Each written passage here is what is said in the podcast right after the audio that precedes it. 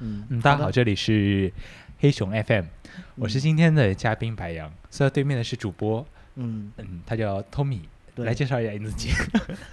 我是这场电台的主播，怎样？当然还有有人不认识是怎么样？有可能嗯听电台的人并不知道你是谁。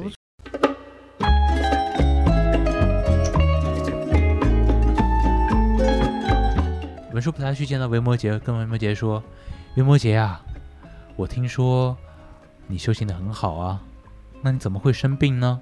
林伯杰说：“从之有爱，则我病身。Soy el fuego que arde tu piel, soy el agua que mata tu sed. 他为什么要自己造楼梯呢？他说：“我七十岁了，嗯我自己造这个楼梯，我是希望我的小朋友们能看到，嗯我其实我可以怎么，我可以去学我如何造造好一个房子的楼梯。嗯你们可以用一辈子的时间去学怎么做好一个面包。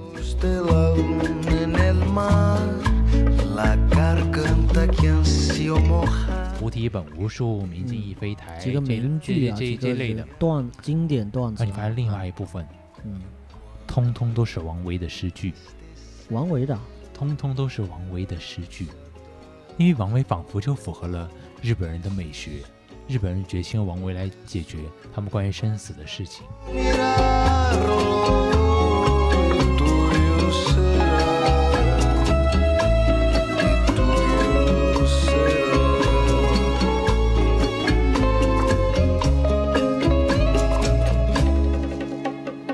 哦，本来我们这期的主题，我现在跟听众们交代一下，他是来讲我我疫情期间呢，回到自己的老家一个小城市，虽然和厦门体量差不多，但确实可能厦门是零点五倍速的生活节奏，嗯，我们那个地方是零点二五倍的生活节奏好，像没差多少啊，而且又又降了一，又降了一又降了又一半，又降了一又砍掉一半，又砍掉一嗯。半，所以，我会观察一下那边的人，他们年轻人，他们到底怎么生活，在想些什么，在听些什么音乐，在聊些什么电影，他们怎么对待这个世界，怎么对待他们的工作。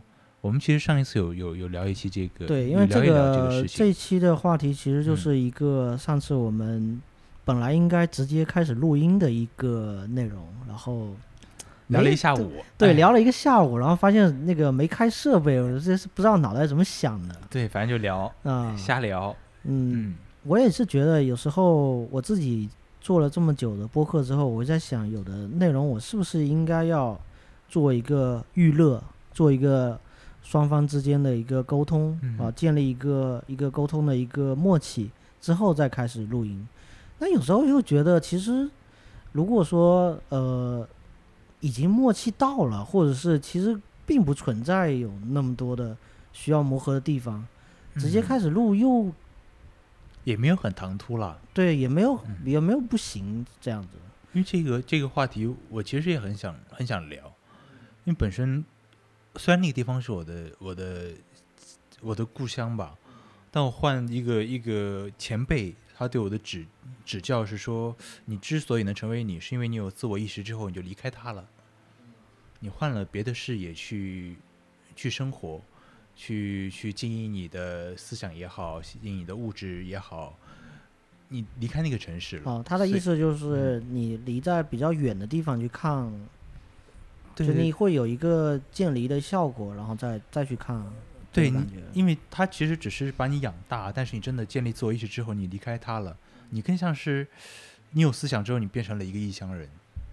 嗯，其实这个也是我在那个地方感觉最最最难受的部分吧。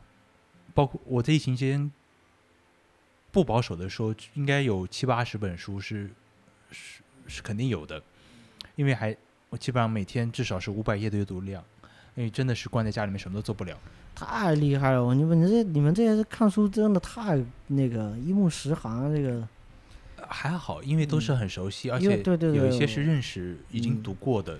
对我觉得你们可能就看书多的人，就像你们这样看书多的人，可能已经都形成了一个阅读上的一个肌肉记忆了，就特别阅读上都非常的快速倒。不是，我最近有，嗯因为我我现在因为在厦门没有办法去买太多书，我之后嗯要、要要走的话搬不走，我很嗯担心这个问题，所以我经常去图书馆。你搬不走可以放在我这就好。我每个朋友都这么说。每个朋友都这么说。那就一人一本就好了，共产主义。我最嗯后我上一次搬家还是搬了一百多本回去啊，嗯，一百多本就有有好几有差不多一两箱了。都是签名的，是怎样？呃没有，可能中间嗯，二十来本签名的，哦，那也够多的啊，二十多本签名。之前还有一些喜欢的签名本也送给大家了，比如说那个大家都很喜欢有一个，哎，写《三体》那个叫什么？刘刘刘慈欣。啊刘慈欣，他他那个那个他有好多小说我都有签名本，但是我其实不太喜欢他的东西，嗯，所以大家就挑走了。嗯我们其实很明明白我我喜欢什么东西，嗯，我要读什么书，嗯，我要让什么书来丰富我，然后包装我、武装我，变成一个什么样的人。嗯。因为我我这次今年主题其实就两个嘛，一个是中国现代文学的脉络，嗯。但我已经跳过了，有两个部分我不太喜欢，就有一中间有一段是什么青春文学之类的东西我不喜欢，嗯，一个是革命文学，我没有那么喜那么热爱，那么喜欢，嗯所以其实跳过了这个部分。嗯。那疫情期间，我有很认真的重新读一遍张爱玲，嗯。因为刚好她一一直在我床头，我我老家的床头就有有一有一套整整齐齐的张爱玲，嗯。但是我可能好多好多年没有碰过她。嗯。但我天天睡觉的时候，我把手机放在她旁边，我一看，哎，张爱玲。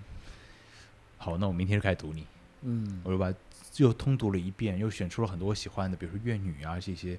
我我重新读之后，发现我很喜欢他们，所以就想说做一期做一期讲座吧，嗯，在指的时代就做了一个分享会。嗯，但我觉得好遗憾，我讲很多内容，觉得大家不明白，大家的眼神很空洞。或许他嗯们觉得收到了，但是很空洞。我想跟他们交流的时候，他们也许读过，嗯但他们习惯了是我听你讲，好，你说吧，你说吧，我听你讲。嗯但你能不能告诉我你什么想法呢？哦，等一个结论是吧？我我要有一哦点点回应，嗯我等不来。嗯，因为我也没有听过你嗯，正儿八经讲讲，比如说讲座啊，或者讲一个主题啊，完整的，有点像有点像脱口秀的专场一样啊，呃，类似那嗯样子。我我也没听过，对对对，我也不知道是到底内容是什么样的。嗯，包括其实张爱玲的作品，我也其实一本没有完整的看过。虽然我们床头也有一本张爱玲，什么《倾城嗯之恋》之类的啊，啊，然后可能偶尔翻过几页，但没有让我有这个驱动力去把它把它给全部看完。呃，我我一直在怀疑大家读不完这些东西，是不是因为阅读速度的关系，给时就是这个时间感给他压迫太大了。嗯，我一直在怀疑这个这个这个事情。就是，呃，跟那个大部头的一些小说著作可能类似吧，可能那种那也种也不会，因为它一套、嗯哦一套有五本，应该蛮厚的。对，哎，但是嗯我啊，我还是要给，嗯，假如还有一些听众在听我们这种无意识的唠叨的话，我还是要跟听众要，呃，解释一下。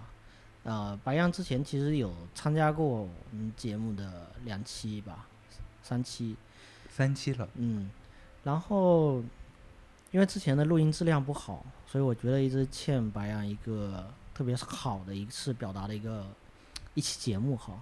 然后在在这之外呢，其实我们在节目之外，我们会有聊到过一些东西，包括呃，白羊是一个从小在广西桂林长大的一个小朋友，呃，家里面应该也算是书香门第。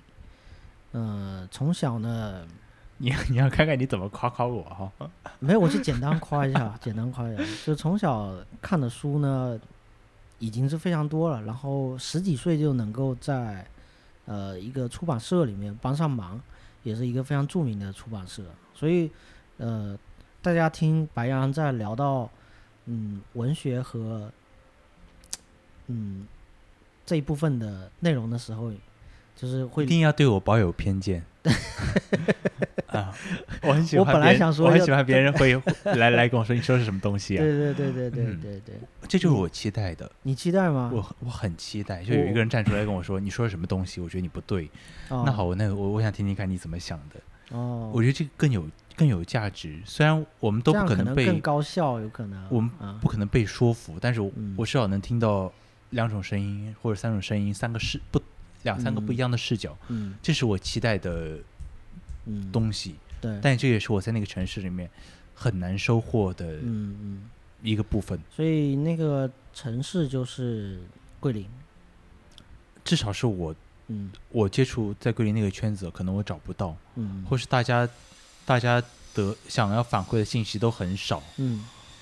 我不知道为什么他们那边嗯，不能说他们那边，就是他们经常在聊我们那边，我们那对我们那边，他嗯。他们在聊那些书籍的时候，永远就来来去去就那么几本，呃来来去去就那么几个话题，来来去去都可以脱离文本嗯。去谈一些架空的东西，嗯。一些普世的东西。就比如说我，即便如果说什么聊聊爱情，我们，但是我有一个文本，比如说我有一个爱情爱情小说，嗯，但大家都脱离文本在聊爱情，嗯。但文本的东西也很重要，我觉得材料是重要的。嗯。我读那么多读那么多书，我知道那么多故事，或是他或许能丰富我，但是我在我在叙述他，在聊聊他的时候，我我不想要脱离文本太多，嗯。这可能是我的一个偏执。我更希望是聊到回归到文本本身，我觉得那个东西是有意思的。我在、嗯。我在做那个对谈的讲座的时候，我在跟嗯。大家说那些事情的时候，我我没有任何收获，其实。呃嗯，打比方说，就实际的实际的一个感受，就是你你当时特别想要跟大家产生这个某一个点，特别具体的点是什么？因为虽然我也没看过张爱玲的某个，但你可以直接就讲某个片段，你想要在这个片段里面想跟别人去做这样的呃反馈跟交互的时候，就刚好就没有收到。那具体是可能是哪个？呃，我比如说我刚才在跟你讲那个《倾城之恋》那个部分的时候，嗯，我我会问大家你有没有喜欢的局部，哦，你会不会有喜欢的局部，或者你觉得呃你如果作为一个读者来说，你有没有觉得他哪些地方是生疏的、生涩的，或是你认为我讲的哪些部分你是想反驳的，嗯，是有一些就观点上不对的，我其实也会有个人呃夹带私货进去，但嗯至少我不会脱离文本。但大家讲的都是脱离文本，然后说我爱情上我的什么想法，红玫瑰白玫瑰，我的我我的我自己的生活是怎么样的？嗯，那我我说你能不能拉回文本一点点嗯之类的？嗯这是我希望得到的东西吧。嗯，就我我我我在跟你聊文本的时候，你不能脱离文本再说你自己，嗯对吧？？我们是有一个一共识的，我们的共识是我们有一个文本，我们的嗯。文本可能是山林的小说，我们的文本《星辰之恋》，嗯。但是我跟你讲《星辰之恋》，你在跟我讲今天买西瓜两块五什么之类的嗯东西，那我觉得这个就嗯，不是我想要的。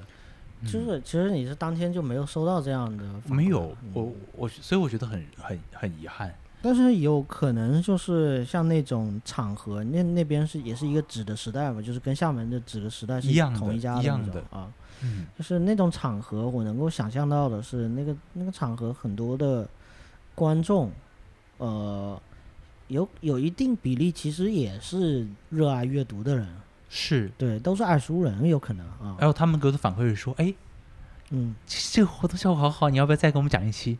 但我想嗯的是，好失望，你不要来嫖我了。我觉得是逐这，你还是要这个怎么说呢？逐步一步一步来吧。我我问你多少，你你能给我一些反馈？嗯你至少虽然我知道你读过文本，那你说说你在怎么嗯想的嘛？但你不能你围绕文本，我们说点什么好不好？我觉得观众是这样，很多观众都嗯是会比较害羞的，羞于去表达的。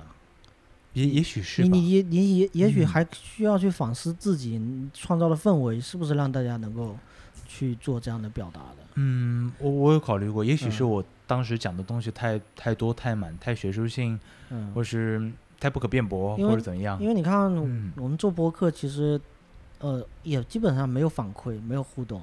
但是我知道有人听到，我也知道有人把节目完完整整都听完了，但是就是没有啊人来搭话这种感觉嘛，我是我啊。我可能是需要一点点回应的人，需要一我点。我不同意你来嫖我，嗯嗯就只是嫖我，嫖完了之后走，觉得哦好满足，好有收获。这个不叫嫖吧？你这个这个用词有点那个。这个这个是有一个梗，我原来有一哦个朋友叫杨平，嗯，一个一个先生，一个台湾人，哦，他他在就是台湾的文艺界其实是有一些朋友，有一些认识他北岛的好嗯。朋友，嗯嗯。我们也是因为北岛所以认识的。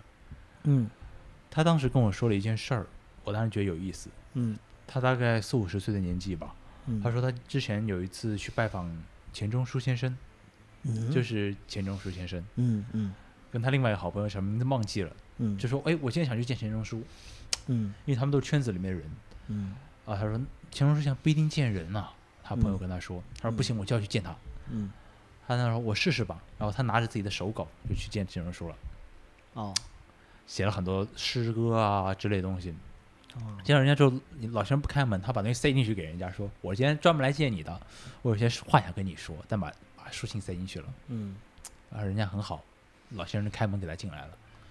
中间聊的内容他没有跟我说，他说非常愉快，就带过去了，啊哦就就聊天聊得非常愉快，哦就把这个事情就带过去了。嗯，这四个字能带过去，这这这么历史性的会面，对，我说我当然啊也有这样的疑惑，但是说啊这个故事重点不在这里。嗯他他走的时候说：“哎，我想看看杨绛。”然后嗯先生是跟意味深长的拍拍他说：“哎呀，年轻人，嗯有的事情啊，一次一个就够了。”让他走了走到半途才拍脑袋想起来，哦，原来是我是来嫖你的。嗯嗯，哎，是这个是这个是我多嘴了说了一句，嗯，对，其实是一个、一个玩笑话。是，其实你我跟你来聊天，其实对我来说没有任何意义。嗯，对于陈叔来先生来说，只是见了一个晚辈而已。嗯其实对于说难听一点，就是来嫖了。嗯，嗯因为真的没有让我成长。虽然我相信输出是有意义的，我需要倒空一些东西，才能再装进一些东西。嗯但我的期待可能有会更多一点点。我想要一点点回应，我砸石头，我想要一点点水花。嗯。我有这样的期待吧。嗯。但除此之外，也有很高兴的事情。我有北京做编辑的朋友嗯。也来来来见我。我刚才讲故事，我刚才讲我今天读到的内容，刚才讲这段时间读到内容，嗯。他很耐心的听我讲完，然后告诉他告诉我他在写武侠小说，嗯。故事大概是两个剑客的的事情，具体一下我又忘记了。嗯，他始终没有把文本拿过来给我看，但我跟他讲了好多好多，我把我列了一长长的书单，跟他说：“哎，这是我最近看的书，如果你有兴趣的话，你可以买来看一看。嗯我前几天收到一个反馈哦，他说他一一买来读完，太牛逼了，你们这些人一一买来读完，我觉得很满足，我觉得很有面子。嗯或许这些事情对他来说是有帮助的，但我也觉得很遗憾，因为他离开这个行业了，也是最近才知道的。他不做这个，他不做这个行业了，因为他他父亲的一些身体上的不适，嗯他不做这个行业了，他离开了。嗯呃我给他发微信，很奇怪，我发了发了长长一段一段话，最后我只记得最后是是我鼓励他说你要继续有耐心写作，因为我已经我我几乎不写作了，现在嗯我只阅读，我很贪婪，嗯但是我几乎不写作了。我告诉他你要有，我希望你有耐心。嗯。然后他给我的回复是：你你跟我说的书我都一一读完，你是嗯我希望的自由自在的样子，希望你继续保持，我会继续有耐心的写作，嗯，我希望有一天我有更好的作品可以拿给你看。嗯。我嗯当时在地铁上看到这个回复的时候，大概已经是他发完可能有一二十分钟、半个小时之后吧，嗯我眼睛一直湿湿的，眼泪一直往下掉。嗯就是这个样子。我我很难很难说嗯这个是什么情绪在作祟，但这个是突然让我嗯回想起了当时我在那个城市的孤独哦嗨，啊。就那一瞬间，就是其实很很后置才有一个回应才丢过来，但我突然想起，我那时候没有人明白我在我在感兴趣什么。我跟他们说我今天读了什么书，但没有人愿意听我说完。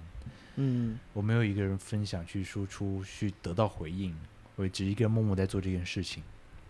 然后突然有一个朋友来了，然后他隔了很久之后给我回应，告诉我那天做的所有的说的所有的话，请他喝的酒嗯是有意义的。嗯，就是某种意义上的一嗯个知己，而且远程的对，嗯但时互互动，但时间 被拉长，胜过了这个时间在地的这种时间被拉长了，嗯嗯，整个空间已经不是那个空间，他不再做这个行业了。嗯，这这也不重要，这重要吗？也不，我觉得他还是在文学中的，也许吧，嗯我最近很少看到年轻的作家出来，嗯，我很期待看到一些依旧在努力写作的人存在。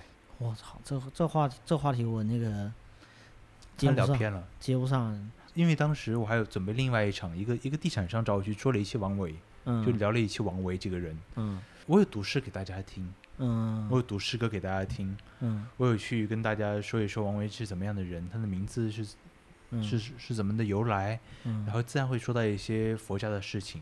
嗯。然后我从唐诺先生先生那里嗯偷来了他在墓园里面的所见所感。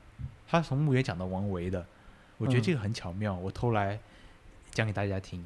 但是当然我有说告诉大家，这是唐诺的书里面说的嗯部分，这是我引用的材料，大概嗯是说了这些事情吧。当时是一个地产一地产方吧找我找我去说王维，我是看了一个很糟糕的糟糕的历史小说还是什么之类的，是讲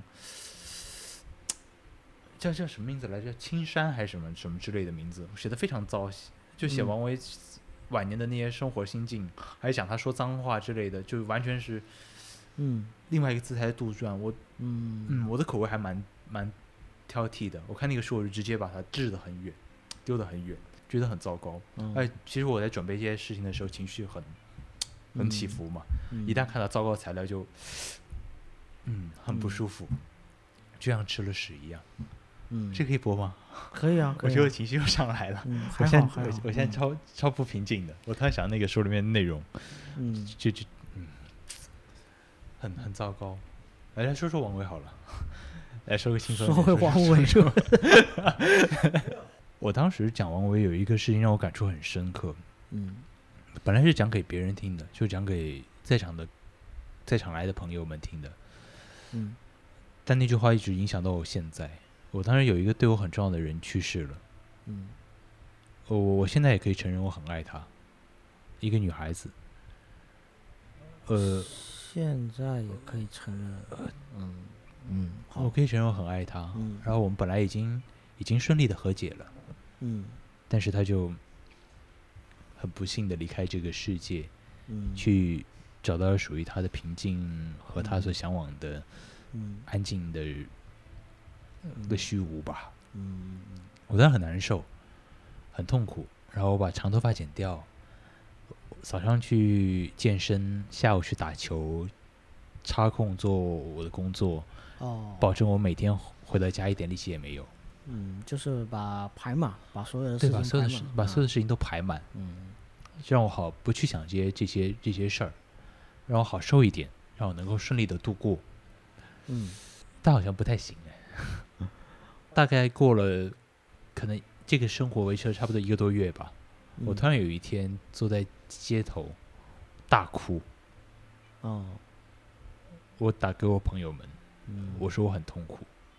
我虽然很努力的在改变我的，我改变我的外形，我改变我的嗯所有，就那些东西都是表表象，都是虚的，对嗯，实际实际上，我很痛苦。嗯这个话用在今天，我依旧适用。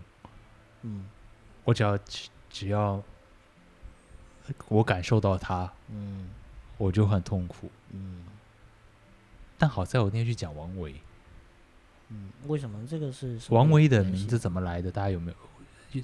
王维的字号怎么来的？王维嗯叫摩诘居士，嗯取自一部经书叫《维摩诘经》。我讲个简单的故事好了，就大概他的故事。就有一个人叫维摩诘，他是一个非常有钱的人，不愁吃不愁喝，但是呢，他潜心修行，嗯他潜心修行。有一天呢，他突然想到一件事情，便对佛祖说：“佛祖啊，我生病了，你要不要找个人来看看我？”佛祖说：“佛祖自然就了然嘛，嗯佛祖全知全能，自然就了然。说好吧，那我派菩萨去看看你。”他跟身边的菩萨说，都不愿意，因为维摩诘有个特点，他很善于辩论。哦，他很善于辩论，大家都怕他，说不过他，都要避嗯开他。杠精，嗯对，就是呃不，你这样理解也没有问题。好，好最后找到文殊菩萨，文殊跟文殊菩萨说：“哎，维摩诘这家伙病了，我要劳烦你去看看他。嗯文殊菩萨说：“哎，好吧，既然他都不去，嗯，那只有我去了，没有办法，那我去吧。不是有一个菩萨是辩论第一的？啊，对，但但这个这本经书里面讲，就是最后找到文殊菩萨，文殊菩萨去了。嗯来，佛祖在前面教育了各个各个不愿意嗯去的菩萨，说他们种种修行不够之类的话，我且不赘述，嗯且把这个故事讲简单一点，因为嗯前面都不重要。文殊菩萨去见到维摩诘，跟维摩诘说：“维摩诘啊，我听说你修行的很好啊，那你怎么会生病呢？”维摩诘说：“从之有爱，则我病生。嗯，什么意思呢？我从有对于某一件事情有了痴的状态，嗯便生出了爱。嗯，我生出了爱，便会有恨；我有了爱恨，便会有偏颇。我有偏颇，嗯我就生病了。嗯这还不是这段话的结尾。嗯那我的病怎么样才能好呢？天下只要有一个人的病没有好，我的病就不会好。天下但只要有一个人的，但只要大家的病都嗯好了，我的病就好了。是不是很熟悉？就是地藏菩萨那那那那那那句话：“地狱不空，誓不成佛。”其实是一样的道理。嗯但给我点拨的不是他后面那个宏大的愿望，嗯而只出于最开始那两句：“从吃有爱，则我病生。”嗯我突然在某一个程度上跟自己有了和解，在某一个瞬间，我好像又得到了平静。哦，这句话本来是讲给大家听的，但我估计有在座的自己的解读。诸在座的诸位，就当时在场的诸位都没有明白他我到底在说些什么。但这句话突然让我自己醍醐灌顶，我觉得我心又变得很干净了。在场的诸位就是你当时现场里面的，呃，对我我，那他们也不知道你发生什么事情啊，为什么要讲这个？但是嗯就是当时那个故事这样讲完之后，就是一个佛法的故事，对他们可能就是听过就听过就听过，我不知道对他们或许会不会有更更多的影响，但当时只是说给他们听的。嗯当我离开之后，我一个人坐车回家，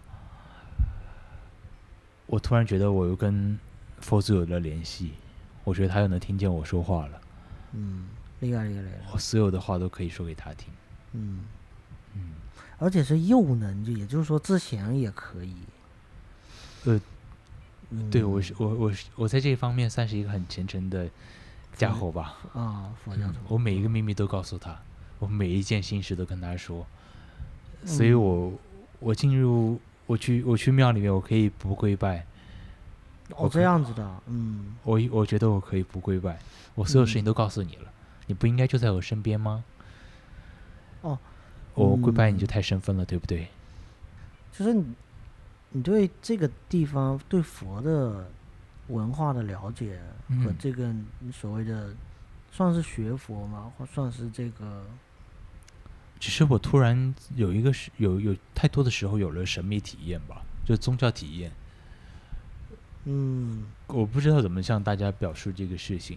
一些体验，然后会让你倾向于去在那个地方，我愿意相信他是，他相信他是在去寻找那个啊，嗯，了解。嗯我换一个更通俗的话来说，就是我长大之后的圣诞老人，啊，了解。我所有的事情都都能够和解，都能够平静，包括嗯我突然突然渐渐的开始决定要理解为什么我很爱的人会从我身边离开，一个又一个，基本上每年都会有，大家慢慢从我身边离开，嗯。他们离开这个世界，我觉得他们值得这个世界上所有好的东西的人，嗯，我可能只有在这个部分才能找到答案吧。哎，我想多一句啊，就是怎么理解呢？就是我自己也会有这种感受，嗯，就是觉得特别好的人会离开，嗯那只跟怎么跟佛祖，怎么跟他们产生一个能够让我 peace 一点的想法？我相信他有他的安排吧。啊？好的，嗯。好的，嗯，虽然我之前都是靠自己，我也一样啊，但 我相信他有他的安排，好的，好的，好的，这样我会觉得好受一点。嗯。我你既然让我受这么多的，嗯。承受这么多，嗯，那么接下来我要得到的东西都要都要变成值得哦。好像好像也有点讨价还价吧，有点这个这样不是会比较亲切一点吗？亲切一点啊，怎么这么嗯亲切呢？这个我把它当做做一个我很很遥远的朋友吧。呃一个哥们儿，就是在那个嗯，嗯，何必那样生分，对不对？嗯至少这样让我好受一点。嗯我虽然还很痛苦，但是我可以，我可以正常的生活了。前些日子我还有路过我当时跟他一起住的地方，虽然还是很不好。前些日子？对我哦我就原来我们在厦门住的地方，我还是很嗯很尸体面的崩溃了，哦当着很多人的面，嗯我还是很痛苦，但是我在试图理解这些事情，我在试图理解他离开这个世界。嗯，我觉得这都是你说是理解也好，说是什么，我觉得都是一个都是一个过程，嗯就，是要自己去经经历，这也是一个某种经验。是嗯我还我，而且我现在在努力的跟不同的人说这这些事情，我希望尽尽快把它排解出来。对，也有一些方法、好像似乎也是在用一些方法，我我有我有在努力一，些科学的手段啊。我有在努，我有在我有在努力了，嗯嗯甚至我想去找心理医生聊一聊。呃我有我有在我有在努力了，嗯，其实来聊播客就可以了，也许说不定也是一一个方式吧。对对对，如果有效的话，你再回给我，然后在评论里面再讲这个事情。嗯，当时就回到桂林嘛，嗯，嗯，那是怎么会就机缘巧合去开了一家店呢？这样一个，或者说参股去所以你说这个事情嗯又是跟佛祖有关哦，哦，好的，又又有他的事啊，真的有他的事。啊，有他的事。我认嗯，识这个因这个为他就在你身边嘛，这个老板嗯，是当时我们坐在我喜欢那个女孩的那家店门口喝酒，嗨，嗯，晚大晚上反，正这这个整个店里面就我和他两个人哎。。这也特别像那种特别就电视剧，你知道吗？为了省成本，他就把这个人物关系啊，就要对要写的特别近。哎，这个老板娘呢，这个男生呢追这个老板娘，那个老板娘呢外面就有这么一个 又一个贵人他在外面，反正人物关系就这么近啊。不知道是不是开个玩笑不知道是啊不是贵人吧，就是一个嗯朋友来的，是一个朋友，就是就是他他认识的一个朋友。嗯，然后我们那天晚上就在外面聊天，我看他穿的破破烂烂的，真的是破破烂烂的。他说这个叫，也是什么生，也是什么 他说他画了，他他说这个叫 vintage，哇，vintage，对的，对对对对。然后他鞋子是人家嗯穿破之后给他的，没见过 vintage 被黑成这个，他这个的他的衣服一定要自己剪两个洞，啊，自己 DIY，对他他是这样 vintage。我我原来有一次刷墙，然后沾到衣沾到油漆的衣服就送给他了，嗯，他很高兴，就非常原生的 vintage，非常原生的 vintage。都不要 DIY，你看我最近你都已经把它弄好了。我最近有一件就是当时嗯很贵买的时装时时装就那种嗯时装周模特扒下来的衣服，啊，我想说哇，我回去之后要把它送给他。嗯，我现在在掂量这个事情。那啊，我们说回来这个事情，嗯因为那天晚上整个店里面可能就我们两个人，嗯他抽烟带狗，所以他在外面喝酒。嗯我喜欢在在外面喝酒，就是我喜欢看人走来走去，嗯，一个特殊癖好吧，就喜欢看街上人走来走去。那很多人都是，我也是，嗯嗯，他就没办法，两个人这么这么静默，不是不是办法，我们就试图搭话。会这样子吗？啊，你也好奇怪的性格，其实我也不，我可能不会，就是两个人在干坐，我觉得也挺好，就是但是那天晚上嗯就是我们并排坐着，望着同一个方向，距离大概就是我们录播客的距离，中间嗯有一条狗，嗯。那条狗好死不死又来蹭了我一下，嗯。我们俩就没办法聊天呗，然后就我们不说工作，嗯。你说什么什么，我们俩聊佛法，嗯。哎，我是蛮好奇，就怎么开始聊，就怎么会我已经，所以我啊？这个或许就是我的宗教体验是。从第几句就开始聊佛？因为他你得知道对方在想要去聊这个。我我忘记这个到底怎么开始，但是我清楚的记得我那天晚上就在聊佛法，好的，嗯。就是这么特别。嗯，但他有他的比喻，他比喻很奇怪，说他认识一个和尚，就是一个法师，嗯。他就是他们这帮这帮朋友们的嗯。HR，他是 HR，这 就是嗯。不能说 HR，就是就是帮统筹人人际关系的。比如说你这个、嗯。这个人合合是不是合作，带去给那个那个法师看一看，那个和尚嗯看一看，嗯，然后那个和尚跟他聊一聊，合适大家就一起嗯做事情，不合适怎么样，大概是这样子。他是中介，不是这开个玩笑啊，就是我昨天也听到了一个英从英国回来的一个大姐姐，啊她是在那边有一个像吉普赛的一个塔罗牌的一个啊，算命，这个这个我会啊你会是吧？啊然后她就有说到，就是她也是在他在他英国的那个圈子里面，他就是那一个，他他都带了不下五十个人去给那个算塔罗牌，然后全都中，就特别特别神那个。昨天晚上跟我跟我说这些东西，我就觉得我我我也差不多啊、吧。是吧？这么厉害的吗？哎，，对，如果有对这个事情感兴趣的话，可以大家来来找找我，我这方面也很在行。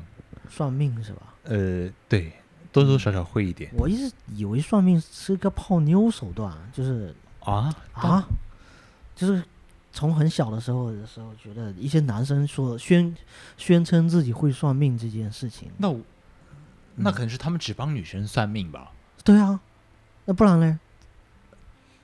帮男生算命吗？我也有，啊，应该反正应该女生占多数吧？我只是觉得有缘就就试试看。其实哦，就男女都有，我没有认真统计过。就如果大家有这个哦需求找到我，哎，那那就好吧。我我冒昧的问一句啊，因为我是一个彻头彻尾的一个无神论者是吧对？对科学主义者。对对对，那嗯，是通过察言观色和自己的经验去做一个初步的判断，来去圈定某一个倒不是哎，我大概率上容易发生的事情。倒不是，嗯，就真的是牌面告诉我，哦，也不是你的事是吧？你只是一个也是我我算是一个传话的，一个一个一媒介一个媒介，就是还是需要有一个一个哦解答，就牌面告诉你这些事就这。那那打打比方说，我也会，比如说嗯我也会塔罗牌，那我也可以，嗯，给别人算，或者嗯。呃，对，也许可以，但是我的是就是一个台湾先生在先在我身上得教还是怎么？嗯，得开个关什么？倒不是吧？我记得当时我们聊这个事情很奇怪，是他帮我算，我也嗯不相信他，他帮我算，嗯，算算算，途中他问我问问我说你想学吗？嗯我摇我就摇摇头，嗯说我知道什么叫天意。就你比他更悬，嗯，你还在人家还要通过那个公式推导，有然后这个算牌什么的，你直接一句话把人家堵回去了，你对就更高级的存在，你知道吗？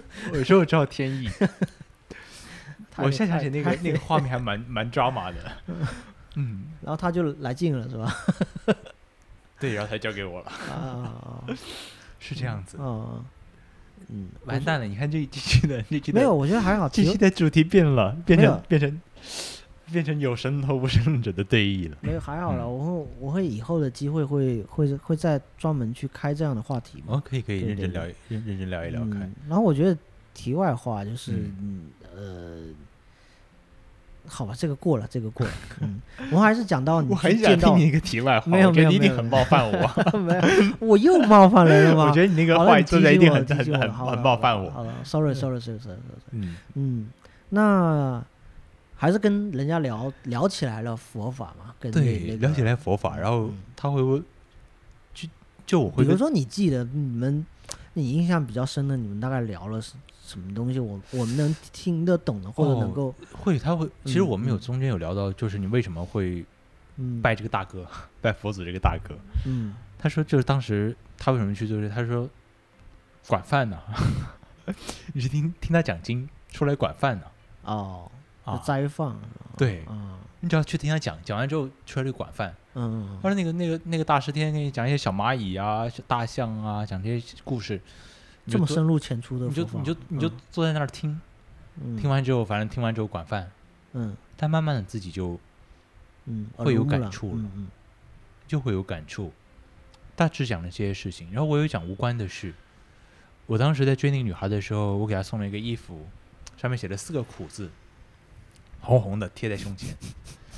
因为当时那个女孩跟我说，她她她他们东他们在他们在菜单上写一个写写写一个想菜单的时候，想了个嗯名字叫四喜，嗯叫大四喜，感觉一个酒吧有个大四喜的一个、嗯一个东西，嗯我就给他送了一件衣服，上面写了四个苦字。啊，就是能量平衡一下。但是嗯那个四个苦字呢，排在排在一起是就像一个方块一样排在一起，是就是大家写喜字的方式。对对对对对是能想象是那样，红红的，嗯，然后每个苦都像一个那个张开大嘴的那个愁眉苦脸的那个那个样子，倒倒也不会，就然后有他们是他们是端端正正的摆在胸前，了解，好的，他们端端正摆在胸前，嗯嗯然后他就那个那个那个先生，那个我的朋友就问我，嗯你为什么要送这个东西给人家？嗯我说，在我的我的世界观里面，人生大苦是前提，嗯，但他一定会来的。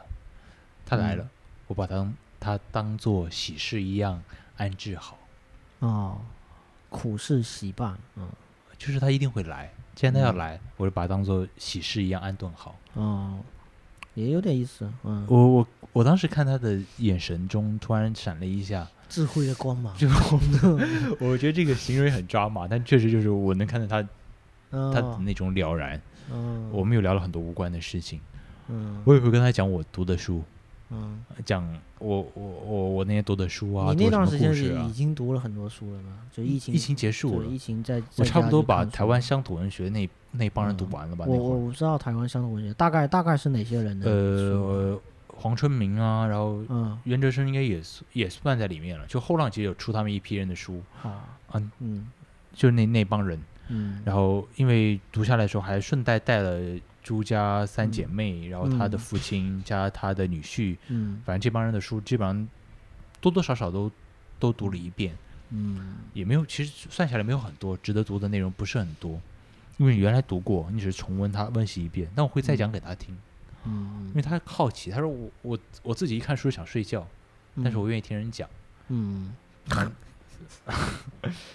这不就是喜马拉雅生存的这个道理？对对对，也许就喜马拉雅生存的道理。那我就说那好吧，我讲给你听。嗯。我有一个讲了很多次，在书里面嗯。看到的故事，这也是我前段时间刚才前面那个故事说的那个朋友，嗯。他他来桂林找我的时候，我跟他说第一个故事，哦，编辑那个编辑的朋友，嗯。嗯，那个书是袁哲生写的，嗯。我觉得是我念念不忘的一个故事，叫《寂寞的游戏》。嗯。你能想到最寂寞的游戏是什么？啊，那天听到一个概念，就是你知道那个美国第一次登月的时候，嗯。上飞船上面是有三个人，嗯。他们一起去的，嗯，但大家记得住的只有阿姆斯特朗。阿姆斯特朗和他边上那个哥们那两个哥们儿一起下的飞船，记得吗？啊，然后阿姆斯特朗说了，那个这是我个人的一小步，嗯也是全人类的一大步。这个，嗯。然后这他们俩是 couple，就是一个配对组合嗯。下去的，但大家没有意识到，当时有一个人在飞船上，啊，在飞船上，那个人是怕门关上，所以要帮他们开门是吗？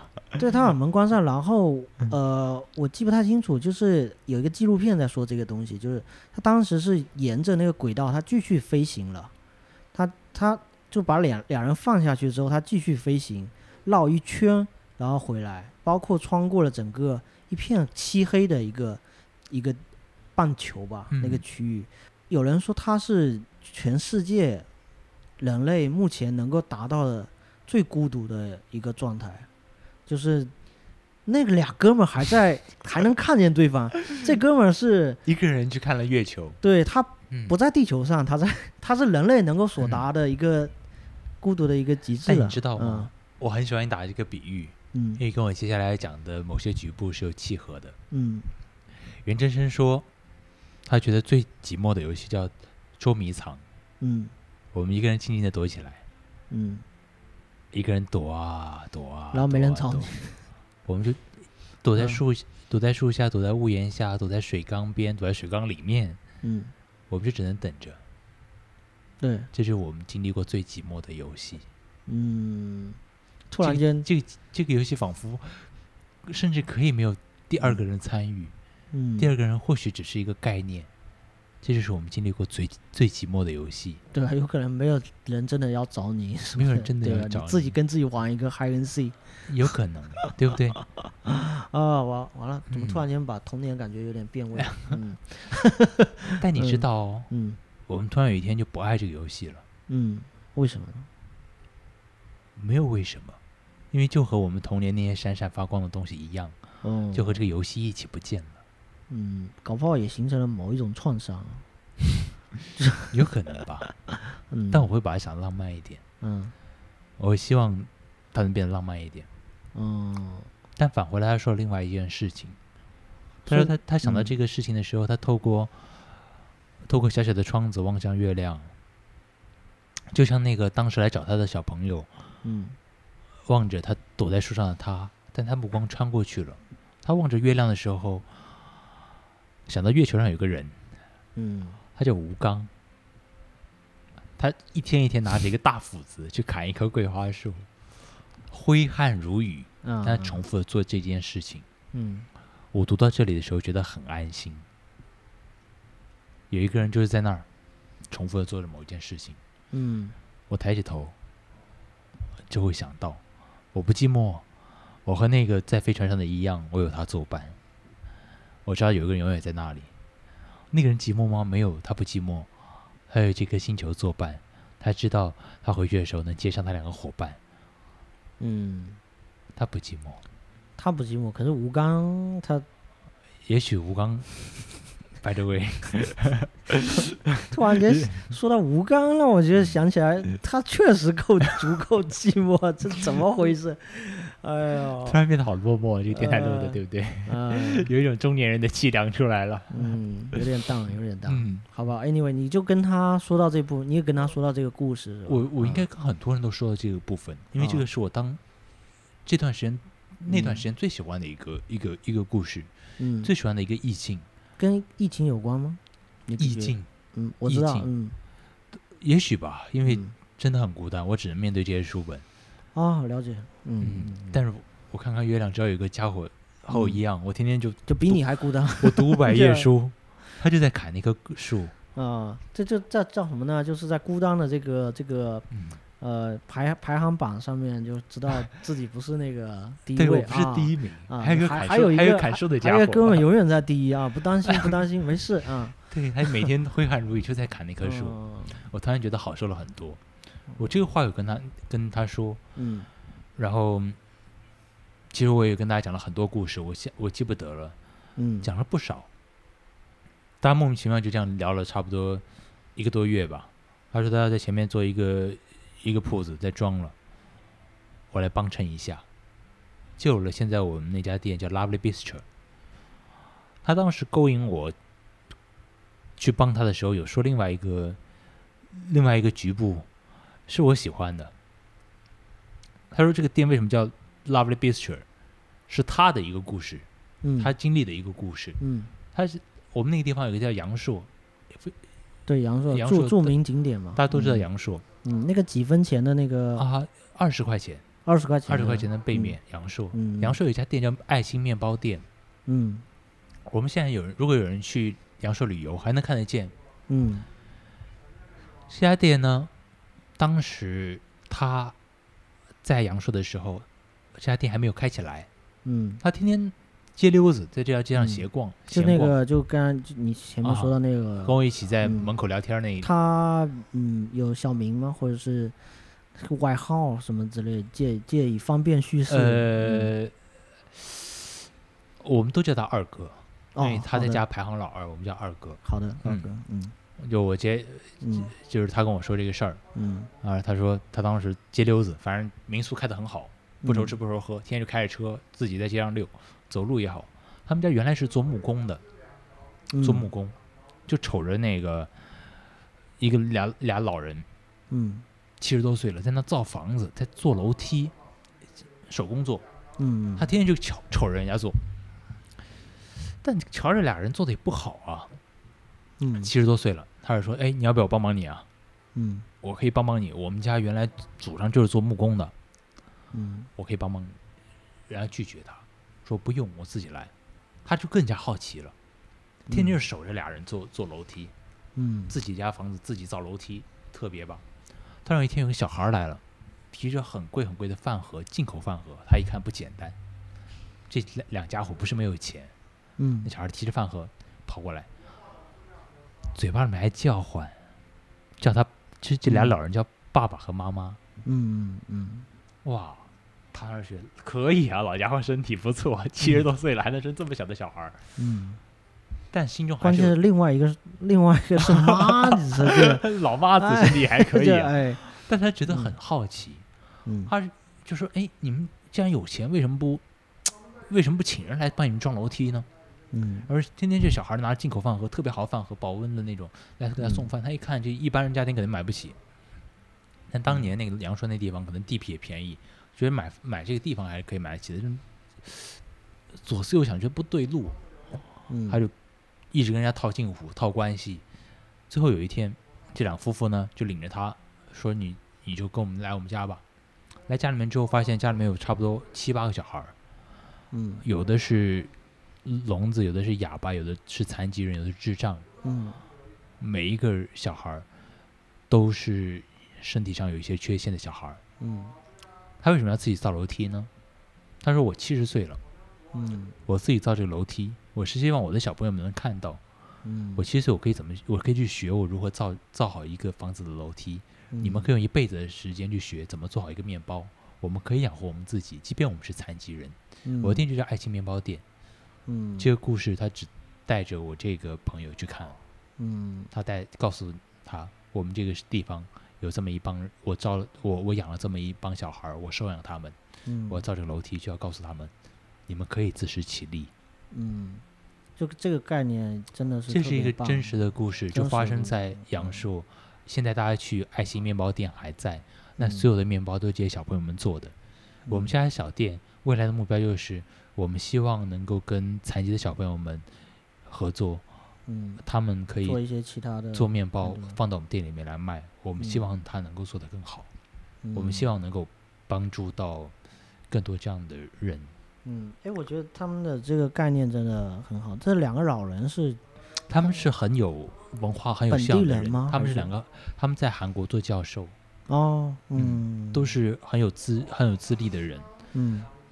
哦，我们说回来，我在桂林其实认识了很多呃外国人，嗯，就刚刚那两个老人算是韩、呃韩国人是吗？我没有，因为嗯阳朔和我住的地方有一段距离，嗯嗯。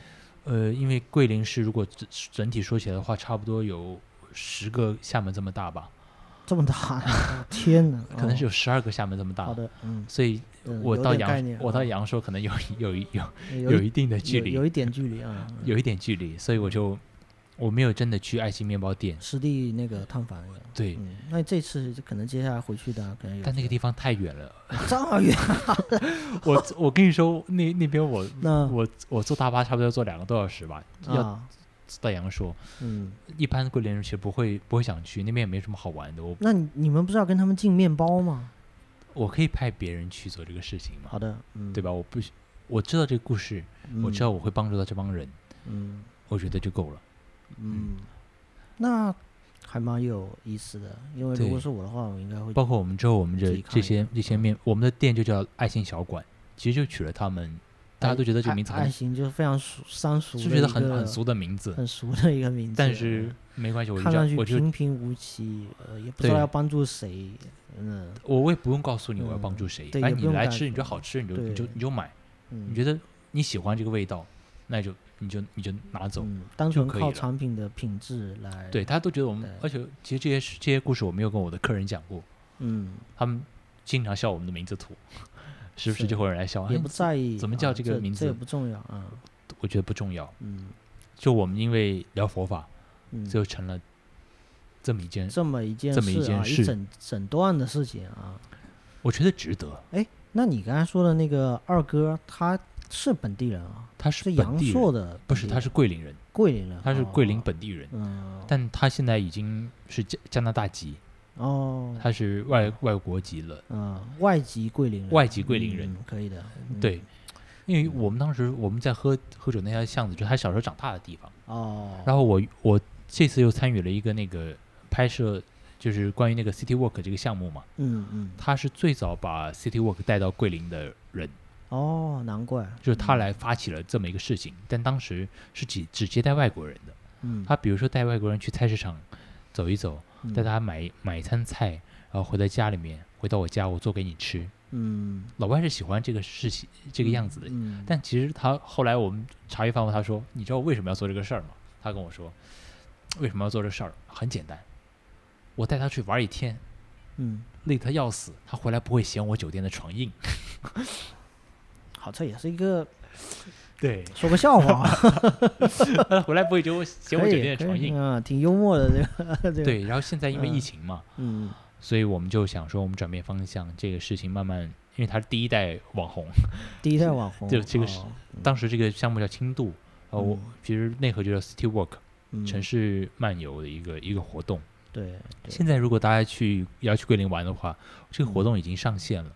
嗯，这个活动应该是在马蜂窝还是什么地方是可以搜得到的。嗯，呃，搜什么呢？搜我不知道应该搜 City Walk 还是搜不是旅行，或者是哦如果有需要，可以从 Tommy 那边找到我来了解一下这个这个这个这个事情。对我们内容发布的时候，我再你来可以看一下我们的宣传片，对那个拍文字上去得还不错注解一下。，对，嗯我觉得拍的我那个时候还蛮帅的。宣传片是吧？那根本就是你个人的那个 那个形象展示啊。我我要看桂林山水啊，我是 有有有两个版本，有两个版本了。哦哦有一个是这样子啊有一个单纯我自己的，就你个人比较少的那个版本发给我可以吗？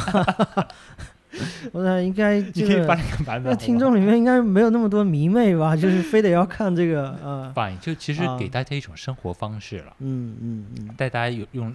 我们可以不去景点，我们可以了解桂林有发生这件事情，嗯有了解到这些嗯呃人有这些故事，有有这么一家店，嗯，有这么熟悉的有机会的话，我会想去看看。我相信可能也会有听众会会有这种对对，这个地方就是厦门的零点二五嗯，又绕回来这个 倍速的呃生活，对对对对对，就是你可以在厦门生活腻的人可以可以去感受一下更慢是什么样子。感受一下更慢，嗯更慢然后回来之后会觉得我靠，好还好了，厦门也不是什么小而美了，对就是啊我们节奏也还蛮快的，就是这个样子。回来该好好赚钱了。嗯我我有一个事嗯情很不满意，就我跟大家约会，嗯就比如说我我约朋友们出来喝酒，嗯差不多七点多钟就开始说，哎，我们晚一点约喝酒啊。嗯，基本上不到一点两点他们不会出现，哦，就夜生活比较推迟，倒不是是推迟，就是大家觉得反正到很近嘛，那我就再迟一点去喽。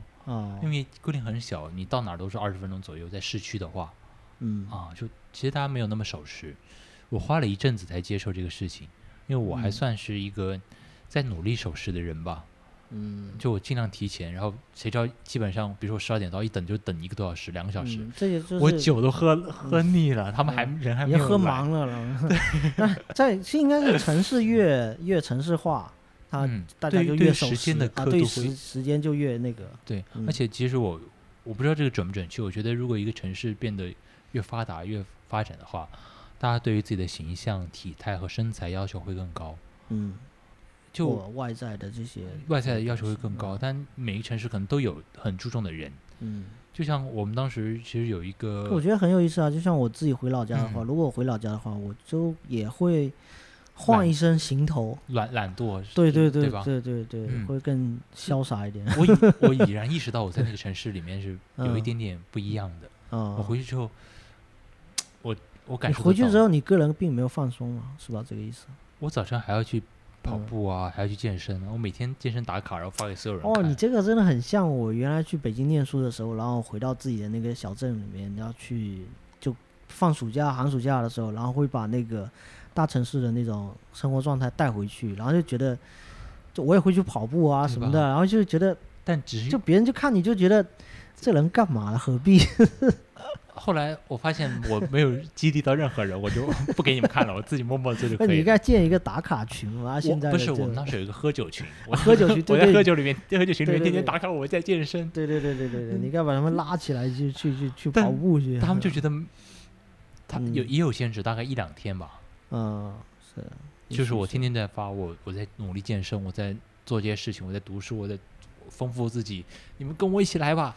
哎，就是没有水花，这某种意义上会，就是我们讨聊到小镇的这个嗯话题嘛，就是你会觉得小镇的生活那样是更好的嘛？就是如果说我们以己夺夺人的话，我有一方面觉得是好的，嗯，但就是另一方面他能够那样的放松，他不要守时，也不要追求那么多那么多表表象的东西，好像嗯一，种形象上的一个伪装。其实我嗯我某一种意义上来说它是好的，因为这个城市让人有资本懒惰，对，它可以让每一个人都很娇贵、很自在的生活。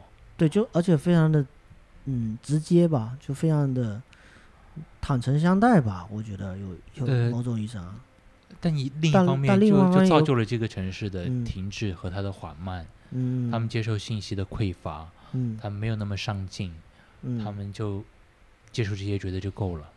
是。我我当时有在桂林给一个女孩推荐一些书目，嗯。就是她她刚刚她想从事这个行业，然后我说那好吧，我给一些书给你看。什。么什么行业？啊？就是她想做嗯记者做写写作嗯。的方面的事情。是，那好吧，我说你先去有一些阅读量的积累，因为嗯。我认识她的时候，她可能一百本书都没有读完。嗯那我说这样不行，你需要去多读一点。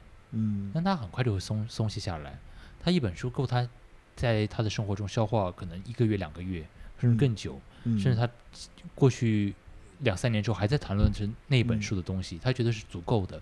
嗯他依旧比身边的人丰富很多了，一本的重量可以压死很多很多的人。这是我在那里最直观感受到，所以他读完两三本之后，觉得自己或许有一点点变化提升之后，嗯就没有再继续下去了。嗯，哎，我记得就是插一嘴啊，就是这嗯。个、我们之前另外两个读书会的这个主理人嘛，那嗯。林中道和 Jessie 啊，他们嗯。在聊到一个话题的时候，也是包括林中道有表现出来好几次，就说他觉得很多人的阅读也是停滞的一个状态，在我们厦门，就大家看书也是停留在某几本或者某一类书或某一个取向，哦呃，包括工具书、一些技能习得，是，但其嗯实林中道自己也回避不了这个问题。嗯。呃，其实我我们都回避不了这个问题，就是嗯。你阅读是有一个舒适区的，对对对对对对，舒适区对吧？对，而且就像我一开始说，我已经知道已知是哪些东西可以武装我，那嗯么我觉得从某一类去入手是没有问题的。嗯。但我但我给自己的要求是我每年要有一类，嗯，这真的很难，就嗯。有点像是我们之前好像有打比方，就有点像是去做健身或者是去跑步的一个一个我要练不同的部位嘛。啊、嗯我现在有很我因为人都是有那种嗯惰性的，就觉得我这样练练挺好的，或者我只要练这个上肢，然后我觉得练好看，底下我就不要管它，然后上肢是稍微练练就有效果，那我就会嗯持续的去加强。呃，我知啊，道那样是好，但我我包括我自己我也做不到，我对于某些方面真的很匮乏。嗯我说回自己的反思好了，其实我没有认真在读矛盾的小说，嗯因为其实有一有一些东西我确实没有那么感兴趣，我确实读不下去，多时候真的觉得很乏力，很就这个事情与我无关，嗯，我就放下了。其实很多呃很多类型的书我都会这样子，我就我就放下它，但这是避免不了的。但我依旧是每年给自己一个一个划定一个期许吧。嗯今年如果读不了的话，那明年我要规范我这一类的书，我一定要把它读完。我可、嗯我的放松的尺度很可能不一样，就是或许我自己和他们相比起来，我的尺度会更加紧一点，而他们的尺度会更加宽泛一点。嗯，他们可以接受说，哎，我可以，那我五年之后再做咯。那可能不行，我可能这个季度读完这一批之后，我一定要补缺另外一个部分。大家要求可能不一样。是，那还嗯挺有，就是这种急迫感的这种，嗯，其实之前讲到了一个，回到桂林，然后有个爱心面包、爱心小小馆 Lovely Bistro，呃它的英文名 bistro 应该是饼干是吧？Bistro 就是，呃，不是 Bistro，就是嗯那种，哎、我一下子一下怎么翻译啊？就小馆好了，我们翻译成这个，就，酒馆类似类似这种。嗯小馆，嗯，嗯总之，所以你还没有介绍，就是你们开了一家，就是嗯，在这种精神的感染下开了一家小馆，啊，哦，是一家干什么的？干什么的？对，就是其实啊就是烘焙，然后也做西餐。而我的部分，因为我会做一些咖啡的呃饮品上面的调配的东西。嗯，所以就其实，然后你也是兼职咖啡师啊，以股东的身份我靠，我跟你说，我走了之后就没有咖啡了那里。啊，就大家 手树农拍一下，然后因为当时我们弄这个的，我嗯决定跟他一起弄的时候，没有想过有那么多事情。因为后嗯来你要做一家店，你还需要做它的海报，嗯，整个视觉嗯风格的设计，嗯然后比如说你去接活动，那些零零总总的事情都会涉及到。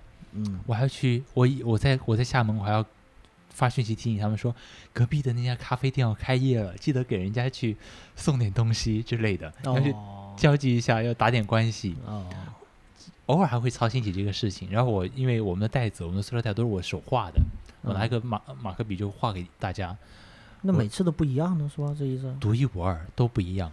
哦，哦，了解。现在袋子都不够，是收藏现在袋子啊不够了。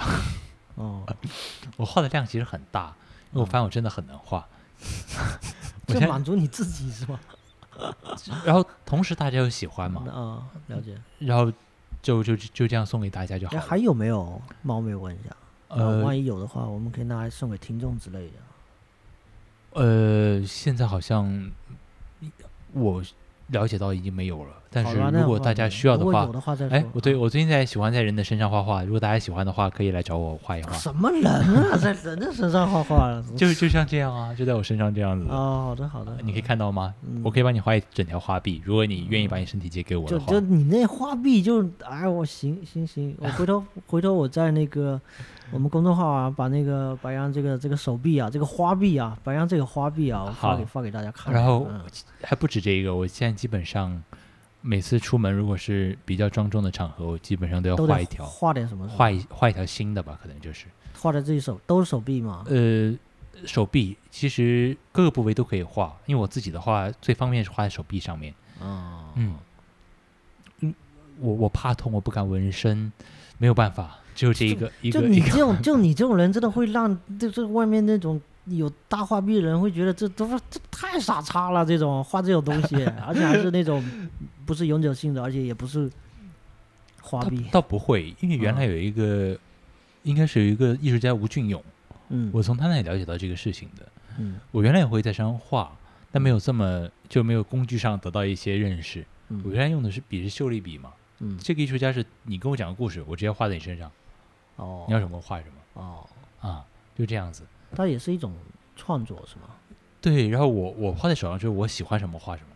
嗯比，如说我今天坐地铁，我觉得哎对面那男人长得还不错，你直接拿起手就开始画是吧？对我就拿起手就开始画了。然后就别人就在你对面，然后你在那边看两眼，我到我就我偷偷瞄他两眼，我就把它画画下来了。哦然后有的朋友们喜欢小动物嘛，我就给他们身上画小动物。哦今天我画一个海绵宝宝，拍还有那个章鱼嗯哥，哦是大家喜欢的喜欢的东西。嗯那对我来说没有什么难度，就画给大家。嗯，如果有人想要的话，我也可以，嗯，我麻烦大家把身体借给我。好的好的。这话还蛮色情的，谁知道呢？也许是个大男孩，不是那 也也不赖。我有嗯给朋友们画，就是嗯 半个手臂的画。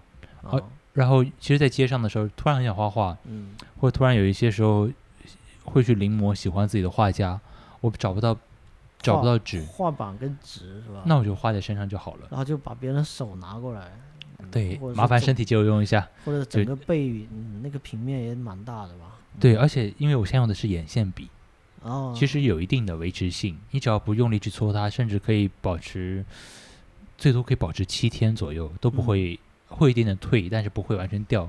嗯如果真的不想要，马上就可以洗洗干净。嗯，哦，了解了解，是这样子的。嗯。我其实有想纹身的念头，但真的很怕，我很怕痛，我我很怕那个声音，还很很晕针，所以没有办法。你只要不看就好了，就作为嗯。我前几天生病去打针哦，我都是我都不太行，没有了没有了，纹身没有那么痛，呃痛，就是打点滴，他把我手勒紧的时候，我嗯。我我已经不知道发生什么了。嗯，嗯，纹身没有打点滴那么痛，没有扎针乱讲，我有试，我有试空针，试在手臂上。这个也要试吗？呃试针试一下痛不痛是吧？就对，哦，而且那天挺尴尬的，就是因为我的我们店旁边开了一家纹身店，哦，那个女生很有个性，那你也是过去交互一下，因为因为隔壁店嘛。没有他他当时的门面就是我这个二哥帮他找的，朋友帮他找的。哦，啊，就定下来，还还打了折，便宜了一点，租下来，因为我们希望有年轻人一起来玩嘛，嗯这条街做的红红火火最好，嗯这个样子。嗯然后其实也是认识的朋友，他说：“哎，白羊你来吧，我给你试一试，试空针画一下。”我觉得时间都过去了，可能二十分钟了吧。还没扎下去。然后我把它推开了，哦哦哦，我我当时就站不起来了，因为我很怕那个那个尖锐的针的东西，我就站不起来，然后就跟他们聊天。我说都过了多久了？怎么才扎了这么一点点？那个差不多是一个三五三公分的口子，在我手臂上，没有颜色，所以只是有一个有一个嗯印子而已。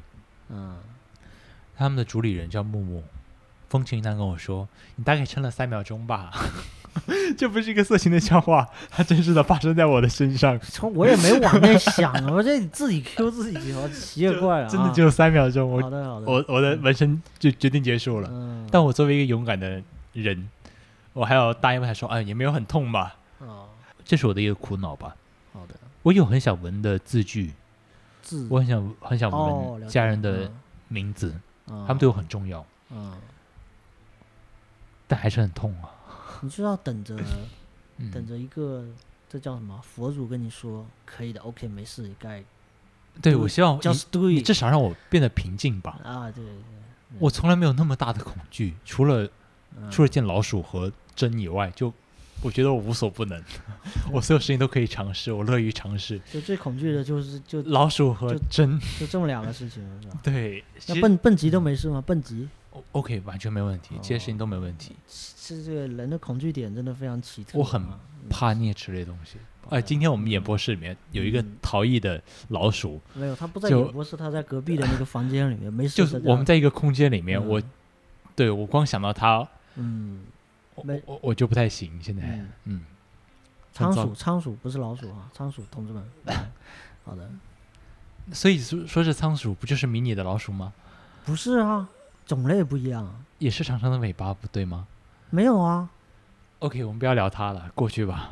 这你自己要聊它嗯我已经有不是 不是的感觉了，对不起，我太嗯冒昧了。所以刚才又从这个爱心小馆啊，又又聊到了边上边上，对不起大家。我们跑题了，对，其实跑到纹身这边，然后我要看着跑跑的我怕老鼠。对对对对对，我们就这个这个可以试一下我们这个跑店的这个能力啊、究竟可以跑到什么程度？我们去日本吧。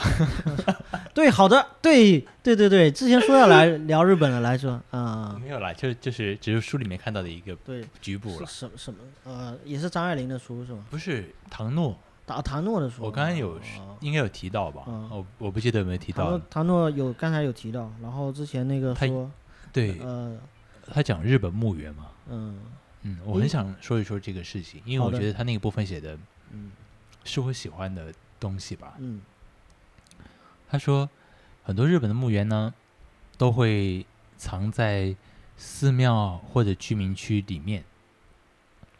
有一个好处，嗯，就你的后代子孙没有办法不去看他们的，没办法忽视，没有没有办法不去看他们的长辈，没有借口，不能说很远。这不跟我们农村里面的很多坟坟地就在自己家的田里面，对你没有嗯办法说哦，我们家祖先太远了，所以我不去探望他，没有办法。今，天什么雨太大啊什么，对没有办法，没有理由了，哦所以只好嗯。前去，嗯。所以导致他们的墓墓园呢嗯，香火一直都很旺。嗯，嗯。因为子孙们常常去。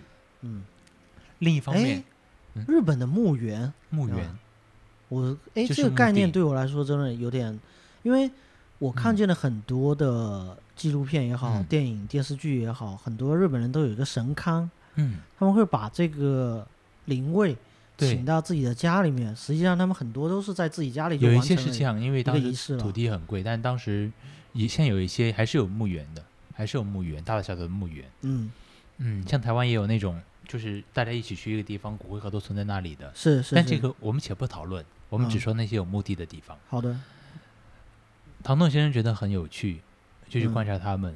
他想，嗯说不定是因为这些子子女后代们觉得嗯，跟死去的长辈们讲话可能会轻松一点，因为因为他没办法回应嘛，他已经没有办法回应了，他只能啊做一个安安静静的哎不。架住我，不会架住我，对啊。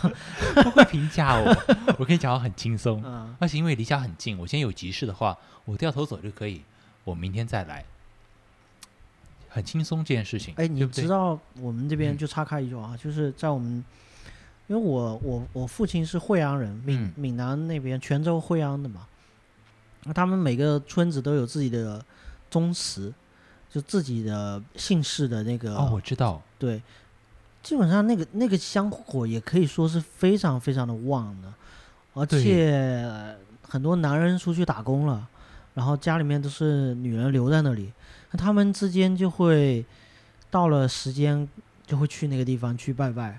那拜拜的同时，一方面是也有一些啊之类的，对不对？讲一些东西，然后也可能会讲自己心里面的一些什么事，然后也会同时呢又变成一个社交场，是。就是有非常非常多完全是同类型，就是嗯。男人出去外面打工，然后他们在那里的婆媳关系相互之间聊一聊，就是就一个一个一个八卦的一个场合，非常有意思，嗯、，对，但其实你看日本墓园也是具有这个属性的，是吧？他们只是跟没那么八卦的，跟跟自己的嗯。原来的长辈在对话。嗯，但就是一一你也想哦对一的，嗯，你要想哦，嗯。在日本他们京都这种地方这么急促的嗯节奏下，嗯一个人居然可以抽出半个多小时多小时，去跟着一块墓碑自己死学长长辈讲话，这想起来本身就是一件 很不可思议的事情了，对不对？？嗯我们这么高节奏、这么高频率的，我还要去跟长辈说说话，说我女儿今年长牙齿啦，我要告诉你听，嗯，求求你，我儿子上大学保佑保佑我。然后觉得很有意思，大家又继续观察到另外一件事，他们把死亡这件事情变得没有那么个人化。很多墓碑上写的通常是某某某某家，比如说我白家后人就这样就结束了，他们把个人的部分去掉，嗯很多墓园都会有这个部分。嗯一块石碑只写这些东西，背后会插上一块木条，写什么呢？只有两种方式来书写，一种就是一些佛经、佛记，嗯。就是菩提本无树，明镜嗯亦非台，几个名句啊，这这类的。段经典段子。你发现另外嗯一部分，嗯，通通都是王维的诗句，王维的啊，通通都是王维的诗句，为什么呢？因为王维仿佛就符合了日本人的美学，日本人决心用王维来解决他们关于生死的事情。哎，我之前好像有听说，是嗯王维还是？王维还有没有另外一个我们的诗人在那边特别火？呃好像白居易也是一个特别，因为白居易的通俗，嗯，但其实，在墓园里面，就是哦，就大家用王维呃王维专属是吧？来解决了王维可能万万所想不到，对。但其实你又想起来，他那啊些诗句有的真的很像是说给死人听的。是吗？呃，打比方说，一向石门里，嗯，任君孙草生。什么什么诗啊？这个这个这这个这个，这个话讲，我讲你说有意念吗？有有意境吗？是挺有意境的，但是你说 放在墓碑上好像真的很合适。要是放在如果是中国人的话，绝对这个太那个了，还有一些嗯别的也好像也很合适，明嗯月松间照，嗯清泉石上流。嗯，这是吧还行，这还行。然后嗯甚至写大祭典还会写大漠孤烟直，长河落日圆。哦，这仿佛这这也还可以这是那个将军将军去世了，那 也不会，你会觉得啊这些诗句就是要我的后代来看我的时候跟我一起吟诵的。啊，我特别交流一下，交流我。特我特别觉得有意思，就是那句话：“一向石门里，任嗯君春草生。”这句话不写在墓园，嗯当代要写在哪里呢？嗯我当时读到就觉得很好，很好笑。哦，但这就符合了日本人的美学，嗯。他把王维嗯。就用在了他墓园里面。嗯，这就是我当时做那个王维讲座的开头，日本那种叫侘寂，还叫什么修那种那种嗯。很很符合他，因为 peace 的一种美学。王维写了很多诗句，只是嗯。只是把景物堆叠起来，就摆嗯在你面前，嗯。而且他采取的方式也很短，很短促，嗯。基本上就是五言，嗯嗯，然后一共就四句话，嗯。二十个字，嗯。你能够完成什么？嗯。你你完成不了叙事，你嗯甚至连一次一次抒情都很难展开，对不对？嗯。二十个字，你感觉都是第一感的材料，只能把一些石头、一些东西堆砌在你的面前，大漠孤烟直，长河落日圆，就只能把这些东西堆砌在你的面就前。是产生了一个画面感。但你不觉得这就符合日本的美学吗？嗯，他们的物哀之美，我们看到这些嗯事物，嗯，也符合了他们的这个对我们仿佛就理解了嗯，天地人，或者更多的东西。嗯尘归尘，土归土啊。我们从中可以悟出些什么？仿佛是可以的。当然，王维年轻时候也不是这个样子，他也写过很狂傲的诗句，嗯，但最后他走到他的归宿就是这样子。他的归宿就是终岁不好，日本人的装饰日本 还还有一些诗句啊我很喜欢，比如说“终岁不好到晚晚家南山陲，新来美独往，盛世空自知。行到水穷处，坐看林起时。偶然值林叟，谈笑无还期。”嗯我很喜欢，我们都很喜欢中间那两句，对不对？我讲王维，我只讲这两句其实就够了。嗯嗯，行到水穷处，坐看云起时。嗯，嗯，意境真的很棒。对啊，嗯我时常有一些朋友，他们不满意的时候，他们很多失意的时候，我就想说，嗨，把这个把这个话发给他，有个我很想，诗啊，我很想，我很想把哎这个这个诗句告诉你。就我们不需要心理医生，我们就我们有诗人啊。对我们有诗人，我想你来吧，我读诗给你听。行到水穷处，坐看云起时。嗯，这我们倒有点意思。为什么会有？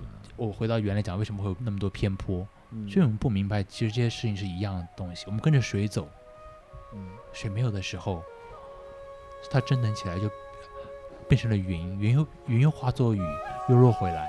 嗯我们所见本来就是同样的东西，只是我们的视角没有佛那么广大，所以我们我们不能理解罢了，只是如此。还好有诗句